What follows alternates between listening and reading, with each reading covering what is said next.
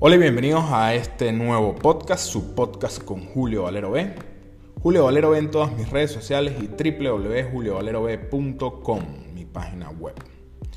Imagina que estás empezando a entrenar, estás empezando a ir al gimnasio y has tenido los mejores entrenamientos de tu vida. Te sientes muy bien contigo mismo porque estás entrenando, estás haciendo todo lo que se necesita para ser esa nueva persona que quieres ser, pero te saltan a tu cabeza comentarios que has escuchado antes como que si no comes antes de entrenar, mm, vas a perder músculo. Y si no comes después de entrenar, vas a perder músculo. Y así un sinfín de hipótesis y teorías que seamos honestos, ni siquiera recordamos quién nos los ha dicho. Y si lo recordamos, probablemente es de una persona que no tiene ni puta idea del tema, sin importar si tiene un millón de seguidores en Instagram, es usuario verificado, tiene un millón de cuadritos en el abdomen o cualquier cosa, es probable que no sepa ni puta idea del tema. Y entonces empiezas a entrenar muy temprano en la mañana porque es cuando te gusta o tienes tiempo y sencillamente en este momento no te entra la comida o simplemente pues no te gusta. Pero piensas en obligarte a hacerlo porque quieres hacer las cosas bien, ¿no? También puedes estar en otra situación. De pronto entrenas a mitad de mañana y no vuelves a comer hasta el mediodía o la tarde, pensando en llevarte un batido de proteína en un vaso sin haberlo licuado, el polvo todo feo, con grumos, te lo tienes que tomar caliente, qué sé yo. O peor aún, un topper de comida, con brócoli, pechuga y no sé, unas batatas que han estado ahí por cierta cantidad de tiempo y sabe horrible y terminas comiéndotelo sentado en el baño al lado de las posetas donde la gente va a hacer sus necesidades. Suena terrible, pero lo he visto con mis propios ojos. Pero bueno, vamos al punto. Comer antes y después de entrenar es una muy buena idea, pero es que esto no significa que no hacerlo vaya a hacerte perder músculo. Mucho menos significa que tus esfuerzos no valen la pena. Vamos a hablar un poco de fisiología rápidamente para entrar en materia. Cuando vas a entrenar necesitas energía y esta energía proviene específicamente de la glucosa. Esta glucosa la obtienes a partir de los carbohidratos. Además, al causar un estímulo apropiado, estarás dando inicio a la síntesis proteica muscular, lo que es ganar masa muscular en concreto. Y para ello necesitas también aminoácidos, ¿ok? Y estos los obtienes a partir de la proteína. Y ojo, cuando digo aminoácidos no me estoy refiriendo a los BCAA en forma de suplemento porque eso es una pérdida de dinero, pero hablaremos de ello en otro episodio. Pensar en esto puede hacer que muchos, o sea, pensar en esto que acabo de decir sobre la necesidad de, la glucosa y la necesidad de los aminoácidos, puede hacer que muchos piensen que pues sí, efectivamente mm, se necesita comer antes de entrenar, lo cual es lógico de pensar. Sin embargo, estaríamos pasando por alto el hecho de que nuestro cuerpo posee los depósitos de glucógeno, es decir, los depósitos de glucógeno son glucosa almacenada de carbohidratos previamente consumidos.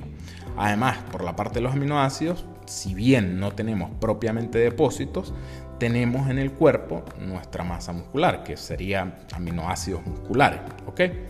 Pero de ser necesario para la resíntesis de proteína muscular, estos aminoácidos musculares se degradarían para obtener las moléculas y dárselas al nuevo proceso que está ocurriendo. Ojo, pues, obviamente esto no es muy inteligente. O sea, no es muy inteligente utilizar tu propia masa muscular ya existente para dar lugar a síntesis de una nueva, porque el saldo final sería el mismo o menor. Ahora bien, ¿qué es lo que pasa? El proceso de hipertrofia o síntesis proteica no ocurre inmediatamente cuando empiezas a entrenar. O sea, de hecho, solamente inicia, ¿ok? Apenas está iniciando. Así que no necesitas estrictamente los aminoácidos antes de entrenar, aunque repito, es muy buena idea. Esto viene a resumir que puedes entrenar sin haber comido inmediatamente antes de entrenar, pero es muy buena idea porque si tienes estas moléculas circulantes en tu cuerpo, no tendrás que degradar glucógeno para proporcionar glucosa y por ende energía, porque ya hay glucosa en la sangre, es decir, acabas de comer o comiste relativamente cerca. Además, pues obviamente también tendrás aminoácidos circulantes en la sangre, así que todo será más óptimo. Repito, es muy buena idea comer antes de entrenar si quieres hacerlo de forma óptima. Pero tampoco quiere decir que no hacerlo va a anular tus esfuerzos o tu proceso. Con respecto a la comida post-entrenamiento sucede básicamente lo mismo. Comer después de entrenar te ayudará a reponer los depósitos de glucógeno en caso de no haber comido antes del entrenamiento y haber agotado los depósitos o haber agotado glucosa circulante y parte del depósito de glucógeno. Además de, claro, brindar los aminoácidos para la síntesis proteica. Pero bueno, comer antes, y, eh, comer antes y después de entrenar, pues sí, claro que sí, es una, una gran idea. Pero más importante que comer antes y después de entrenar es cuánto comes al total del día. Es decir, más importante que comer pre y post entrenamiento es cuánta comida terminas comiendo al final del día, es decir, tus necesidades diarias de proteína, carbohidrato y grasa, los totales diarios. ¿Por qué? Porque sin completar tus necesidades diarias específicas, evidentemente para la etapa en la que te encuentres, sí puede hacer que pierdas masa muscular, indiferentemente que hagas una comida pre y post entrenamiento de forma perfecta y meticulosa. Y la razón de esto es sencilla.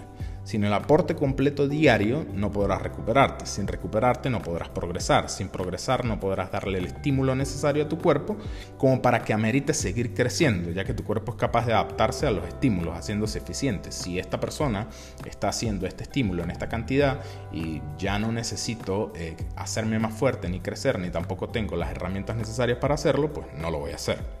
Así que en resumen, para la gran mayoría de la población es más importante comer sus necesidades diarias que, que pensar en comer pre y post entrenamiento.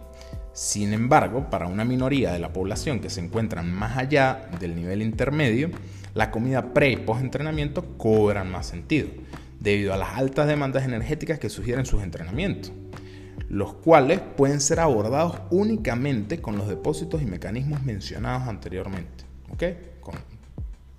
Mm, repito, que los cuales no pueden ser abordados, perdón, no pueden ser abordados con los depósitos y mecanismos mencionados anteriormente.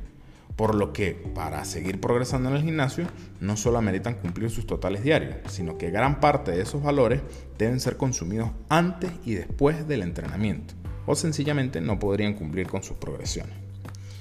Así que bueno, ya sabes, comer pre y post entrenamiento resulta en una gran idea, pero si no puedes, no te gusta o no quieres y estás más abajo del nivel intermedio, pues probablemente no haya ningún problema, no te vas a morir, no vas a perder masa muscular y no vas a deteriorar tu proceso. Espero que este podcast te haya gustado, que te haya servido y lo compartas a otra persona que necesite saber del tema. Recuerda tu podcast con Julio Valero B. Julio Valero B en todas mis redes sociales y www.juliovalerob.com, mi página web.